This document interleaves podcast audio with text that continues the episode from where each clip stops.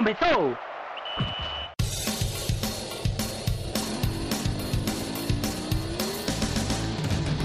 Mas qual é pouca, eu só for 10k. Eu sou obrigado a falar que esse programa aqui tá uma porra. Fala muito! Fala muito! Fala muito! Piada morta! Pelas barbas do profeta! Fala galera, tudo tranquilo aí com vocês? Estamos começando aqui a nossa 35 edição do DescubraCast aqui no Caixa de Brita. Bem, dessa vez, né, a gente trouxe no programa anterior a volta do futebol pernambucano, é, toda a questão né, de, da preparação para os treinos tudo mais.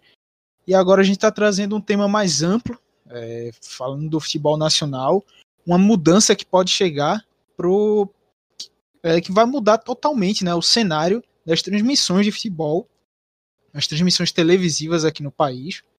Então, já fazendo esse preâmbulo aqui, eu sou Clisman Gama, estou aqui ao lado de Iago Mendes. Fala, Iago. Fala, Clisman, tudo certo? Satisfação em vê-lo e satisfação em ver o nosso convidado que você vai anunciar já já. Em ver não, nem em Exatamente. ouvir, na verdade. É. Vê, por enquanto, só numa videochamada que até então ninguém do Caixa de Brita fez nesse momento de pandemia. E anunciar aqui também a volta né, do nosso participante aqui, que já teve no comecinho do, do DescubraCast, está participando aqui de volta com a gente, Pedro Vasconcelos, hoje professor da Universidade Federal de Ceará. Fala, Pedro, grande abraço, meu velho. Olá, grande abraço a todos. Prazer estar aqui com vocês. Discutir esse tema que promete render muito. Para quem não conhece, Pedro foi professor da gente aqui no, no mestrado, no- na cadeira de jornalismo esportivo na- lá na Federal, na UFPE. Já participou aqui com a gente de outros, outros debates. Está de volta aqui. Então, sem mais arrudeios, a gente vai falar dessa medida provisória 984. A medida que foi assinada pelo presidente, né, o Jair Bolsonaro, e está tramitando agora na Câmara dos Deputados, altera a questão do, é, do televisionamento das partidas de futebol. Anteriormente, de acordo com a Lei Pelé, a Lei Pelé, que já rege o futebol brasileiro há vários anos, determinava que as transmissões de futebol só poderiam ser só poderiam acontecer se houvesse anuência dos dois clubes envolvidos na partida. A mudança agora que a MP 984 traz é que para poder haver a transmissão, só é preciso haver o acordo da emissora com o clube mandante. Ou seja, abre um precedente totalmente novo aí nisso. E a gente vai trazer isso aqui agora. É, Iago, se tu puder já começar também para trazer aqui para a gente esse- essas mudanças que a MP traz, que não ficam somente na transmissão televisiva, mas também propõe outras mudanças, que aí a gente agora fala do, do contexto original, do texto original, e que ele vai, vai passar por alterações na Câmara dos Deputados, mas vamos pegando aqui o que é que traz o texto original. Bom, é, vamos por partes, como diria Jack, o estripador. Primeiramente, a Lei Pelé, ela foi assinada em 24 de março de 98, certo? E ela é a principal regulação constitucional da prática do futebol no Brasil. Ela vem para revogar a Lei Zico, certo? E ela ficou conhecida também como Lei do Passe Livre, que foi quando os jogadores de futebol é, deixaram de ser posse dos seus clubes. E aí, assim, muito se debate, muito houveram várias mudanças no texto original da lei e essa medida 984, na verdade, é mais uma adequação à lei, da Lei Pelé à realidade atual do futebol brasileiro. E aí, assim, ela institui três coisas que são que são as, as principais, certo? Nesse contexto em que a gente está vivendo de pandemia e tal. A primeira, tu já falou, que é a história da negociação direta do clube mandante para com o serviço de streaming, rede de televisionamento, rede de TV a cabo ou de site para a transmissão, certo? A segunda é que os clubes passam a ter a possibilidade de usar como patrocinador master o emblema de sistemas de mídia de emissoras de televisão. O último caso que eu me lembro disso foi do Vasco na Copa Avelange de 2000, que estampava a marca do SBT e isso aí acabou sendo proibido. E agora deve retornar. E a terceira medida é que os contratos de trabalho perdem a obrigatoriedade de ter a, no mínimo três meses. De acordo com essa medida provisória, os contratos de trabalho relacionados ao futebol podem ser assinados por no mínimo 30 dias. E isso valeria durante o período da, do estado de emergência de saúde no Brasil, que está válido até o dia 31 de dezembro.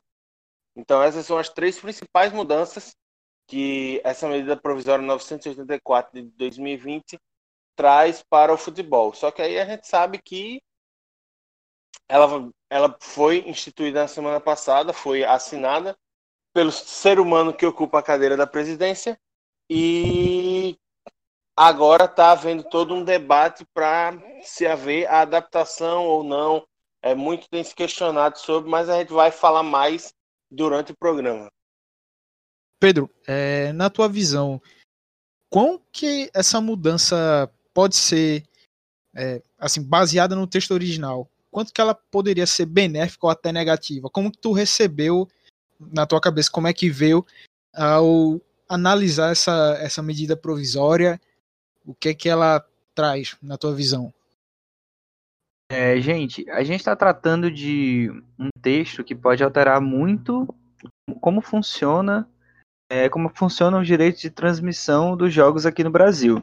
A gente sabe que é uma questão antiga, que é uma questão muito complicada e, e pode de fato trazer uma mudança muito grande. Eu queria começar essa conversa é, contextualizando um pouco, né? A gente está falando de uma medida que ela se apresenta como emergencial, contexto emergencial, porque a gente está falando de pandemia, inclusive o texto, medida provisória, ela traz isso.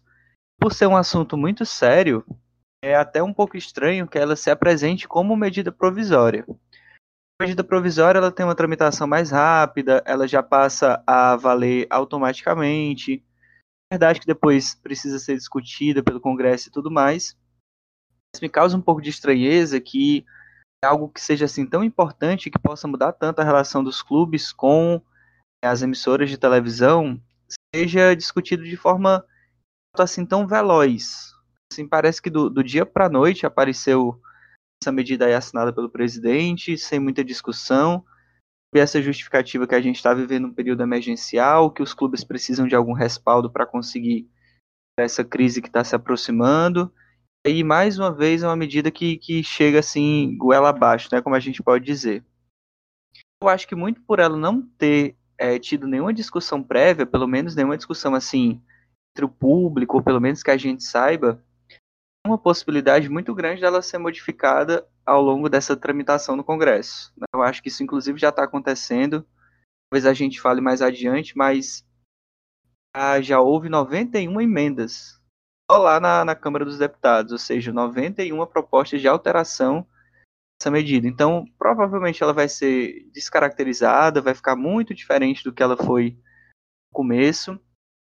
E assim, ela, ela aparece essa promessa de tentar viabilizar uma negociação mais direta do clube com as emissoras, dar uma independência para os clubes e tudo mais. Só que se a gente for pensar bem, isso pode acabar sendo muito maléfico para o futebol é, a longo prazo, porque acaba beneficiando os clubes que já têm mais dinheiro, que já têm mais influência, já têm acordos melhores com, com a mídia, sabe? é, eu acho que o caminho não devia ser esse, porque a gente pode acabar chegando numa individualização ainda maior.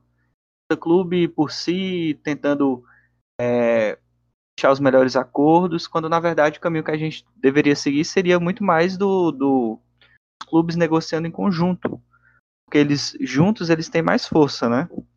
Eu acho que é uma, uma discussão que a gente pode, pode começar a, até aqui agora. Parece que o Brasil está indo na contramão a maioria das ligas da Europa, inclusive ligas de outros esportes nos Estados Unidos. O que, é que vocês acham? Sobre essa questão, Pedro, é, no trabalho eu tinha falado, inclusive, com alguns dos presidentes do clube da, dos clubes daqui de Pernambuco, né? E quando eu conversei com o Constantino Júnior, presidente do Santa, é, ele me disse que essa medida era inspirada em algo que foi vigente é, na Europa durante é, a primeira década do século, ou seja, é uma, o último país a manter esse modelo foi Portugal, esse modelo de negociação individual, e isso acabou em 2003. Então, assim, a gente está pegando um modelo retrógrado e aplicando aqui no país. E aí, assim, é meio que parece ser um projeto que ele beneficia uma determinada agremiação que fez todo um lobby com o governo durante esse período de pandemia e aí viu seus interesses serem aprovados de acordo com essa medida provisória que foi assinada meio que de imediato. Foi uma proposta que foi colocada, não foi tão discutida e de repente se viu assinada. Não é como, por exemplo, a discussão que está rolando no, no, Congresso até hoje sobre a questão do Profut, que inclusive é uma coisa que está transmitando meio que no mesmo tempo na, na Câmara dos Deputados. E aí, assim, é, realmente é o que você falou. Abre-se a brecha para uma individualização, uma pejotização do futebol brasileiro. E aí a gente vê também que os clubes, os clubes mais fortes, com isso tendem a receber as maiores cotas, como já é, só que de uma maneira ainda mais desigual. Então, o que um dos remédios para isso pode ser a formação de ligas, de clubes, coisa que tem sido posta, por exemplo, na, em algumas das emendas que tu citou mais cedo. Iago, é, junto com, com o MP, com o texto principal, se alguém quiser olhar, enfim, lá no site do, do, do Congresso, da Câmara, você consegue encontrar todos esses documentos. Tem um, um, um, texto que é uma espécie de justificativa, que ele é bem interessante, muito interessante ser analisado. Assinado pelo Onyx Lorenzoni, que é o ministro da Cidadania. Inclusive, o Ministério da Cidadania é onde está a Secretaria Especial do Esporte, né? aí uma das justificativas para esse novo modelo de, de acordo entre clubes e emissoras é permitir a utilização de novas mídias e possibilitar novas formas de transmissão diversas das plataformas tradicionais. Que eu estou citando mesmo do jeito que estava lá. Assim, usa-se, tem, tem essa justificativa de permitir aos clubes é, buscar outras formas de transmissão que não as formas tradicionais. O que seriam as formas tradicionais? transmissões em, em, grandes emissoras, né, como tem acontecido no Brasil em forma de monopólio já há muito, muito tempo. E se a gente for pensar no contexto político, no que tem acontecido politicamente, tanto no Brasil quanto no futebol mesmo, quais são os, os clubes mais interessados em buscar outras formas hoje ou que já estão utilizando de outras formas de transmissão? Se a gente for pensar quem é que tem feito isso, que tem batido de frente com, com as emissoras que costumam monopolizar as emissões, a gente consegue entender um pouco o que é está acontecendo. Por acaso são, em alguns casos, os mesmos clubes que têm uma aproximação muito grande com o governo federal, né? Então a gente tem essa discussão aí de uma aproximação dos bastidores, de presidência de alguns clubes como Flamengo, enfim, é, com o governo federal, e aí aparece essa medida provisória do dia para a noite que, em tese, beneficia alguns a gente não pode esquecer esse contexto político também, que é muito importante. E também não dá para a gente esquecer que, assim, também serve como uma forma de represália do governo para com a principal interessada nos campeonatos, né, que é a Rede Globo, que tem sido bastante contrária a boa parte das políticas do governo durante a pandemia. Então, assim, é meio que um, é uma, uma faca de dois gumes, né? Porque ele favorece o governo federal favorece os seus aliados e também bate nos seus inimigos. Então, tem não, não é só o interesse pró, tem o interesse contra também. É o bônus e a represália. Pelo menos eu enxergo dessa forma. Sim, é, eu concordo muito com o que vocês falaram sobre essa questão, é, a parte negativa que ele traz. É, eu vejo, por um lado, melhor ainda, porque na Câmara vai se mudar muita coisa. Mas do texto original, já uma coisa que vinha se debatendo e que eu achava interessante para evitar essa questão de. Não posso dizer. De beneficiar mais ainda né, esses clubes maiores, que são os reais interessados. E o, os outros menores, né? É, seriam esses clubes que teriam menos apelo se juntarem e formar blocos para essa negociação, que era algo como que eu via como bastante interessante. Por exemplo, a Liga do Nordeste, que gere aqui a Copa do Nordeste, também se postar a nível nacional, para as séries A, B, C também se entrasse, por aí vai. É, a gente tem quatro clubes da, na Série A, quatro do Nordeste nesse ano: Esporte, Bahia, Ceará e Fortaleza.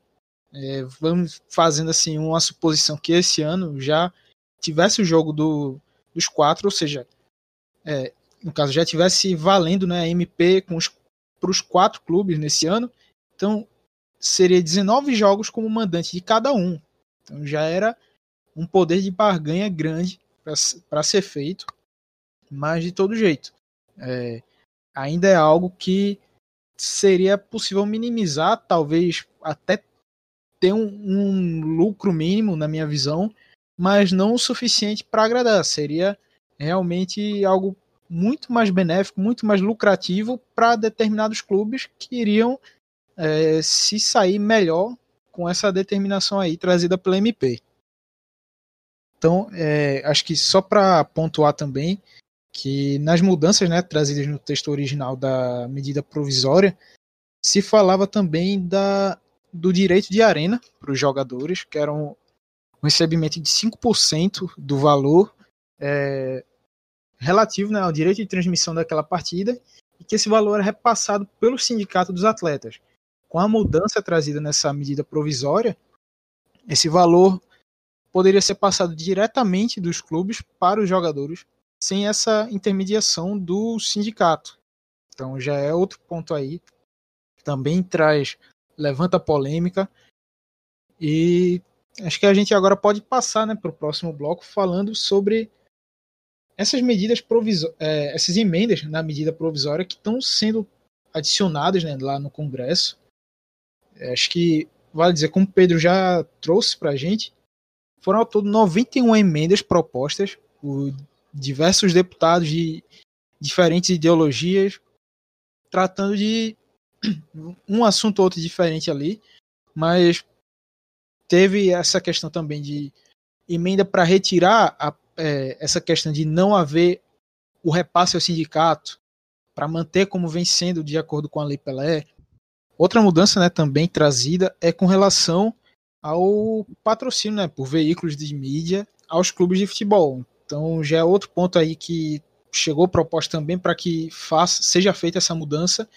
Mas aí o principal que tem sido debatido, uma proposta feita pelo deputado federal Pedro Paulo, do Democratas do Rio de Janeiro, em que obrigaria os clubes a formar uma liga tal qual os moldes da Premier League, da Bundesliga, a La Liga na Espanha, Bundesliga na, na Alemanha e a Premier League na Inglaterra, né, que são alguns dos exemplos aqui. Então, a formação de uma liga desses clubes, que deveria ser feita até 2022, para que essa, essa organização, né, que seria independente, uma organização privada, fizesse o gerenciamento das séries A e B do Campeonato Brasileiro. É, além disso, essa mudança também traria é, faria um balanceamento melhor né, nas negociações, porque com a formação da liga é, cresce esse poder de barganha para junto às emissoras de TV que estivessem interessadas em transmitir, seja na TV aberta, TV fechada, pay-per-view ou streaming, então dá, aumenta esse poder de barganha, porque os clubes estariam negociando juntos. E também outro ponto que eu acho que vale ser ressaltado é a questão de ele fazer uma, uma obrigação também de que a diferença entre o clube que recebe mais para o que recebe menos não seja tão discrepante quanto o modelo atual vigente, em que o Flamengo recebe de cota televisiva 170 milhões e o clube que recebe menos recebe aí por volta de é, 30 milhões, vamos arredondar assim. Então, um valor de quase seis vezes, um pouco mais que seis vezes. Além também de outras cotas com relação à posição, é, outros valores vindos aí da própria CBF. Então, Pedro, já voltando aí contigo novamente, como é que tu vê essas principais mudanças que estão sendo propostas nas emendas no, na Câmara dos Deputados, quanto que isso deve alterar né, o, o projeto original, se tu acha que vai sair um projeto totalmente diferente do que entrou, o que é que tu espera desse momento aí de apreciação lá na Câmara? Realmente, dessas emendas, a que está chamando mais atenção é essa mesmo do, do Pedro Paulo, que é do Democratas do Rio de Janeiro. É só complementando a informação que você trouxe agora, ele, ele pensa assim, ele propõe alguns ciclos, né? Então, no primeiro ciclo de três anos, essa diferença entre o clube que arrecada mais e o clube que arrecada menos pode ser até cinco vezes, né? Uma diferença de cinco vezes. Depois cairia para cairia quatro vezes, depois para três vezes essa tentativa de horizontalizando um pouco. Hoje é uma, uma completa ilusão, né? uma completa utopia, se a gente for pensar assim.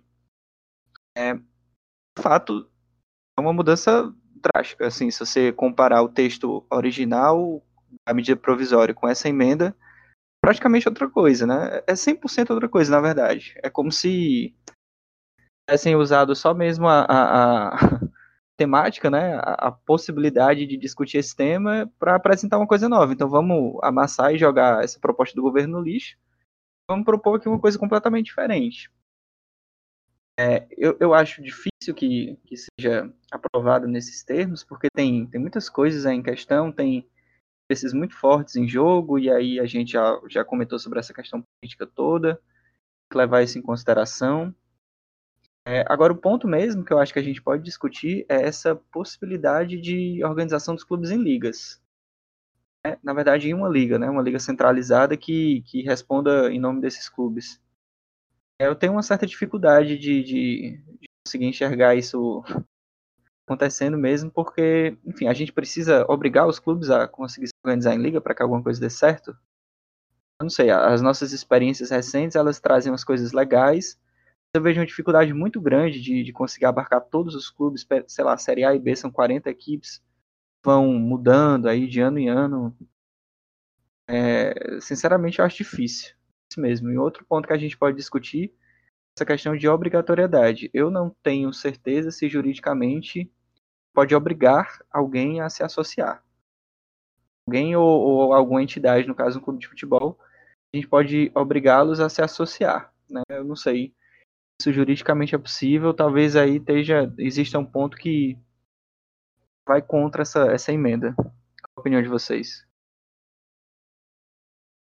Acho que só para pontuar aí, é, realmente tem juristas que falam que essa questão de impor a associação é algo que é, não é constitucional. Ou seja, vai trazer muito pano para manga aí para essa discussão, porque é, a gente sabe que realmente seria o ideal a formação, mas obrigar, além de, pelo menos de acordo com esses juristas que a gente chegou a, a consultar aqui no Vendo Matérias e outros pronunciamentos, é que não é correto a se fazer, vai contra a Constituição, ou seja, pode ser que isso realmente acabe sendo derrubado, mas e aí o que é que faria os clubes terem essa essa união? A gente vê que realmente desde que foi implodido ali o Clube dos 13, nenhum dos clubes aqui brasileiros, dos maiores em si, demonstram uma, uma ideia de querer se unir, de realmente trazer um benefício para o todo. É cada um pensando por si, em querer lucrar mais, trazer mais dinheiro e os outros que se danem.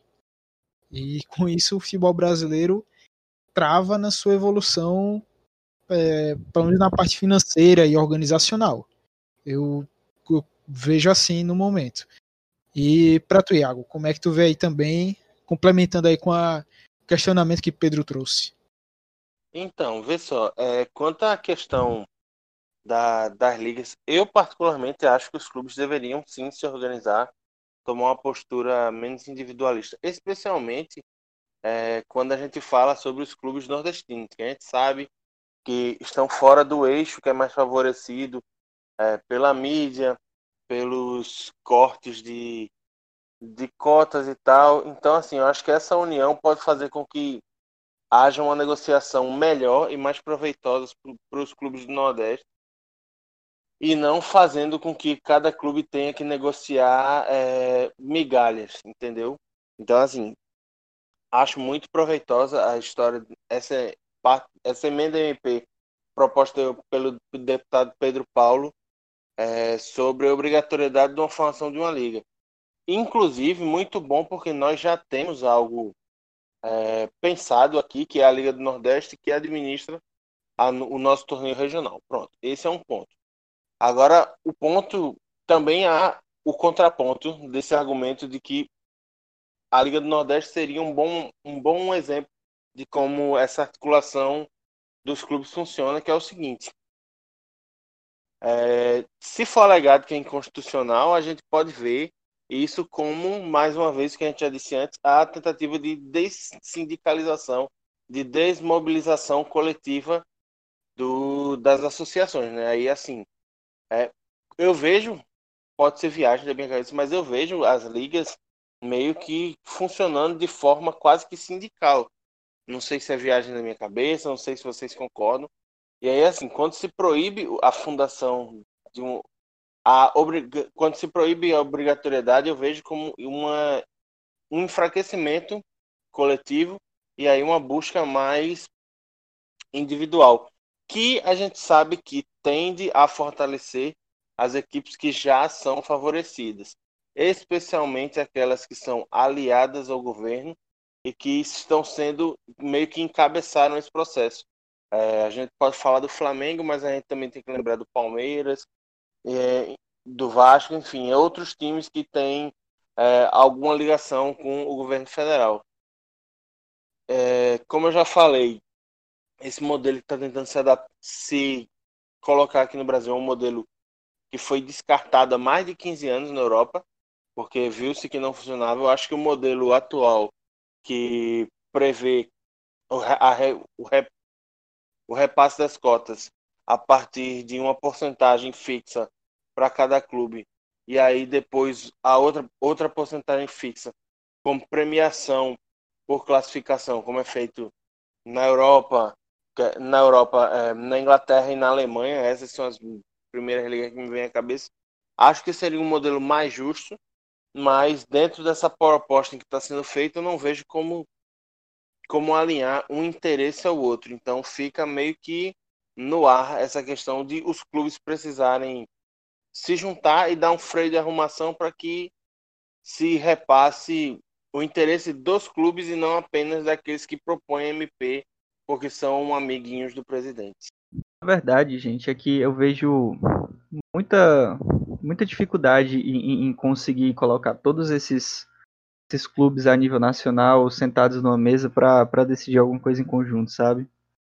É, eu não consigo não consigo visualizar isso assim como, algo fácil de acontecer.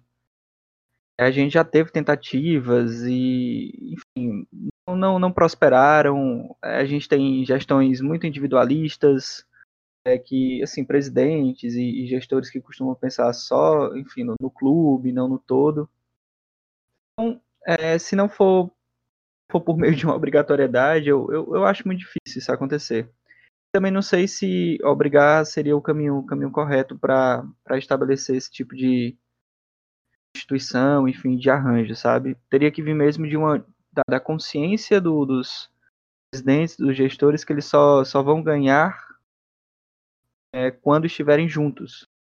Até mesmo esses presidentes, esses gestores que já acham que ganham muito dinheiro, se inspirarem em alguns exemplos da Europa, eles vão perceber que a partir do momento que clubes se unem e se vendem enquanto produto, vendem um campeonato enquanto produto forte, é, os clubes, até os que ganham mais, ganham mais ainda, né? Eles costumam ganhar ainda mais.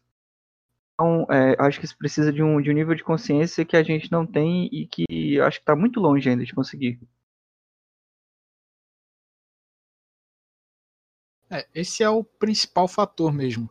A gente vê aqui que com a Liga do Nordeste como foi possível fazer essa união, é, apesar de alguns percalços aí, principalmente com o clube ameaçando sair, clube que saiu, como foi o caso do esporte, querendo um valor a mais para participar da Copa do Nordeste, com alegações. Mas assim, é a gente vê que pô, se está lutando a nível nacional. Você luta e você reclama da disparidade que existe com relação a clubes do eixo sul-sudeste, ou principalmente Rio-São Paulo ali.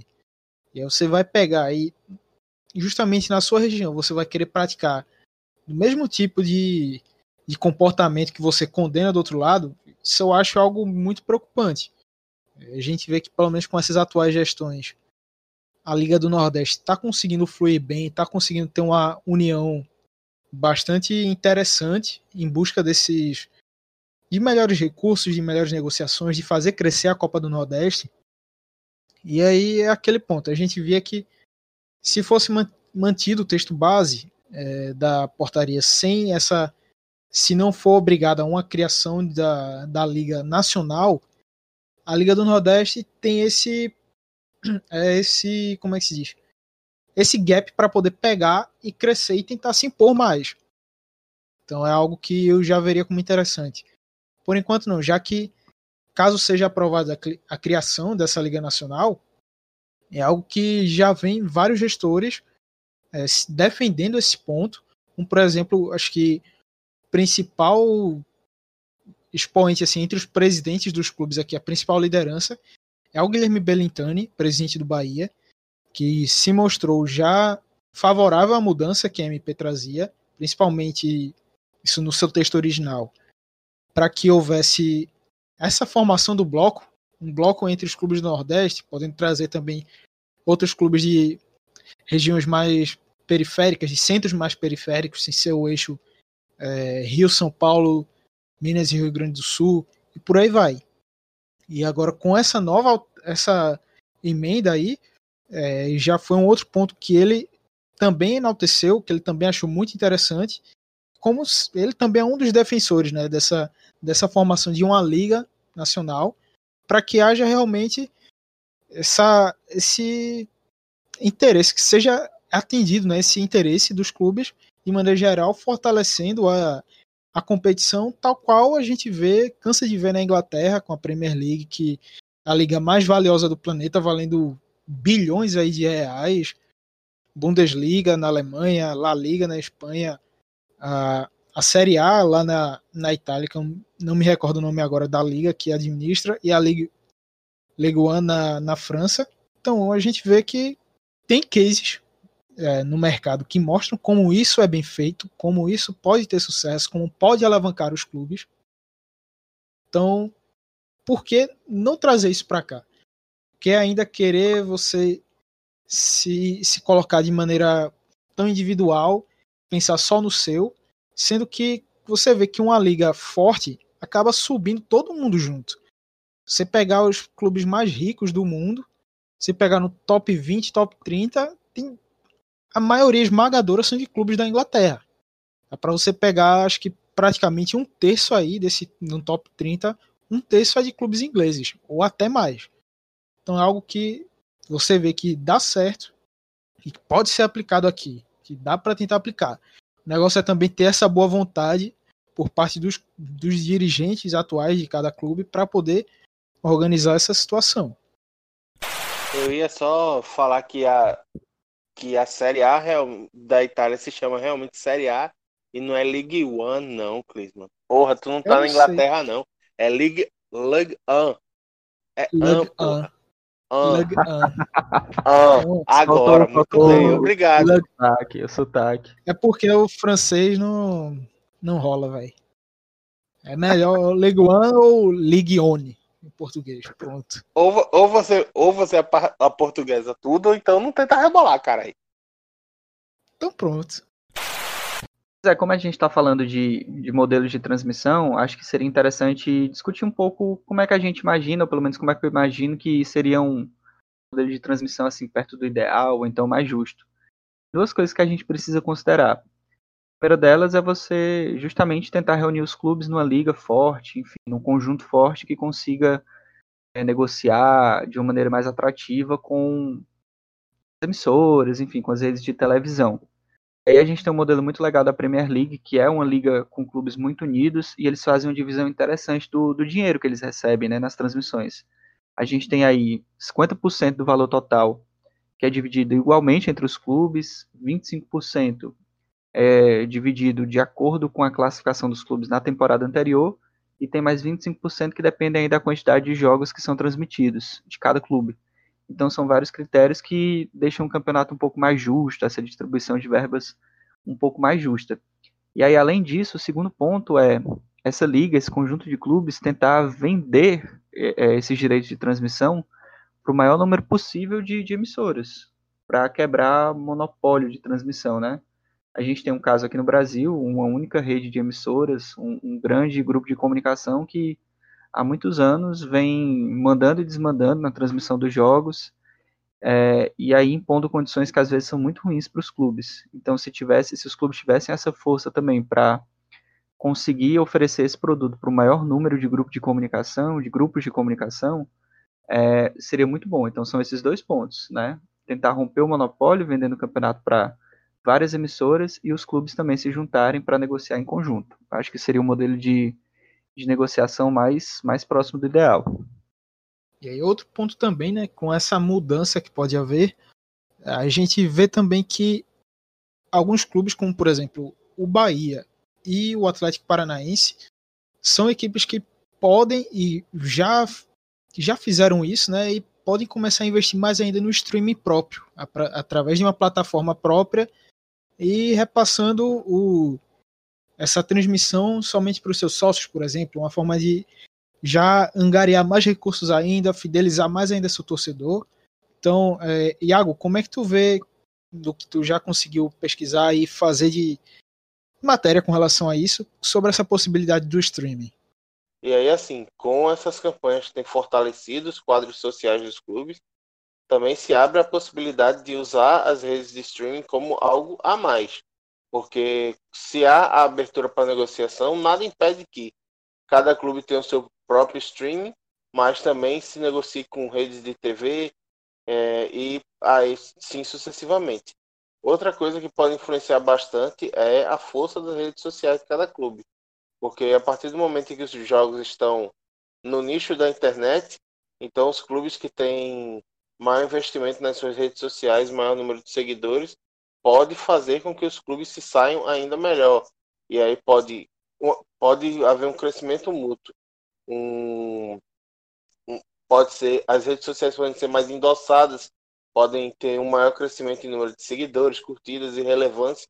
Algo que a gente sabe que para a internet é muito bom e serve também para angariar novos patrocínios, novos, novas parcerias e tendo o streaming, tendo os jogos na internet, as pessoas podem começar a se interessar em seguir as redes sociais do clube e a partir disso serem feitas campanhas de conteúdo exclusivo, como tudo isso. Eu acho que essa questão do streaming é pode ser a melhor coisa para os clubes dentro desse parâmetro que a MP propõe. Então, assim, acho que é necessário que os clubes se juntem para negociar com os grandes conglomerados de mídia, mas que nada impede que cada um dos clubes faça a sua própria transmissão para seus sócios, seus torcedores e consiga captar renda também dessa forma. É, e ainda mais só acrescentando também uma possibilidade de que é, você vai fazer seu streaming, mas aí você pode fazer uma parceria com outro com clube visitante para ele é, retransmitir, aí divide com você parte dos custos, ajusta um percentual e aí já retransmite na plataforma dele para os torcedores e por aí vai. Ou é numa organização grande lançar um serviço que atenda a, a esse grupo de clubes. Por aí vai. São diversas possibilidades que tem para se fazer. Pedro, tu teria alguma coisa a acrescentar também? Sim, sobre esse assunto, eu acho que é, isso aí já rende um, um, programa só sobre isso, porque a gente fala sobre estrutura de internet, dá para dá falar de, de, muita coisa, só queria apontar umas coisas bem rápidas. É, primeiro, pensar que é uma ideia muito legal, eu acho que aponta muito para o futuro das transmissões, mas a gente precisa pensar também na infraestrutura dos clubes, porque não é estrutura simples em termos técnicos e precisa pessoal, precisa de internet potente, precisa de retransmissão. Isso aí a gente está caminhando ainda. Eu acho que daqui a um tempo vai estar tá mais consolidado. A gente tem umas experiências legais de clubes que já têm essa experiência mesmo, de fato, assim, de, fazer e podem replicar isso. Talvez seja uma alternativa muito legal para é, fechada e pay-per-view, porque inclusive muita gente já fala que o futuro da TV fechada é se transformar em um grande streaming, e a gente tem que ver. Pode ser uma alternativa legal mesmo para substituir essas transmissões em TV fechada, é a cargo do próprio clube, mas a gente não pode esquecer também da força da TV aberta no Brasil. Seria muito, pelo menos por enquanto, pelo menos na próxima geração, eu acho, seria uma coisa mesmo de complementação. A gente não pode esquecer a força da, da TV aberta, das transmissões em TV aberta.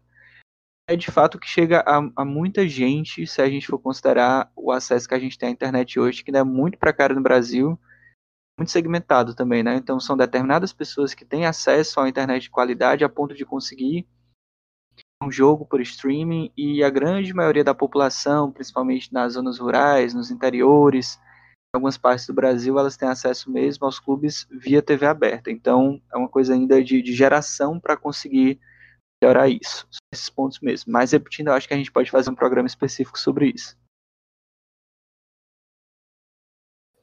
Com certeza, a possibilidade aí, tem muita coisa ainda para trazer.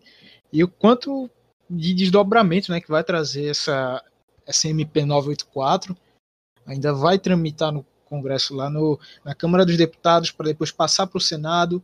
Se tiver alguma mudança, alguma, algum tipo de alteração maior, volta para a Câmara dos Deputados para ter a última apreciação e aí ser é, promulgado ou não, ainda é algo que vai ver. E com certeza a gente vai estar tá acompanhando aqui esses desdobramentos. Também quando realmente sair essa um, é, um resultado definitivo né, do que do que ela vai trazer para o futebol brasileiro Vamos trazer mais outro programa aqui. Então, você aí que está ouvindo a gente, pode ficar tranquilo que a gente vai trazer muita coisa, ainda tem muita coisa para se falar sobre, sobre essa mudança nas transmissões do futebol brasileiro. É, a gente chega aqui na reta final do programa. Queria mais uma vez agradecer a presença de vocês aqui, Iago, Pedro. É, antes, Iago, passa aí as redes sociais do Caixa de Brita, onde que o pessoal pode encontrar a gente para entrar em contato, mandar sugestão, crítica, enfim. Como é que o nosso ouvinte pode fazer? Então, estamos em todas as redes, em todas não, mas nas principais redes sociais, no arroba Caixa Brita. Então você pode nos contactar através do facebook.com barra Caixa Brita, Twitter e Instagram, arroba Caixa Brita. É, como a gente já cansou de dizer, mas vale sempre salientar, a gente está tentando reconstruir o nosso site para que vocês consigam nos, se manter em contato, é, acessar os, os nossos conteúdos, que não são só podcast, mas também os textos do nosso site é, através da nossa própria plataforma. E você também pode nos acessar este programa e tantos outros, todos que nós produzimos, através de plataformas de streaming e de como é, de plataformas de streaming como Spotify, Deezer, Apple Podcast, é, iTunes e tantas outras, e também pelo seu agregador de podcast favorito. Uh, acho que é isso, né? Eu esqueci alguma coisa? Acho que não, né? Não, não, é isso mesmo. É, agradecer aqui a presença de Pedro mais uma vez e já deixar aqui o convite para outras gravações. A gente agradece bastante. Tu enriquece aqui o debate com a gente. É massa trocar essa ideia. Pedro, valeu mais uma vez. Que agradeço.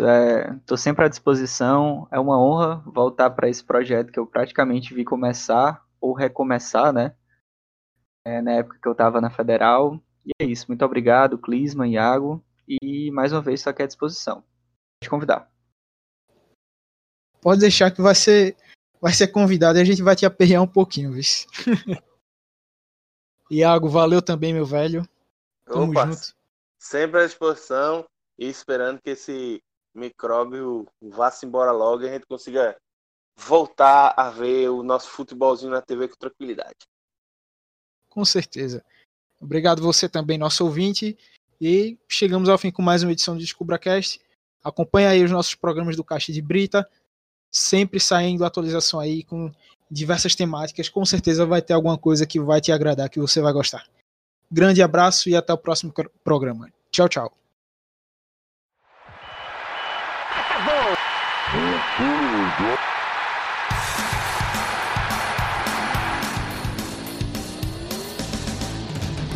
Mas qual é eu só tomo por 10k.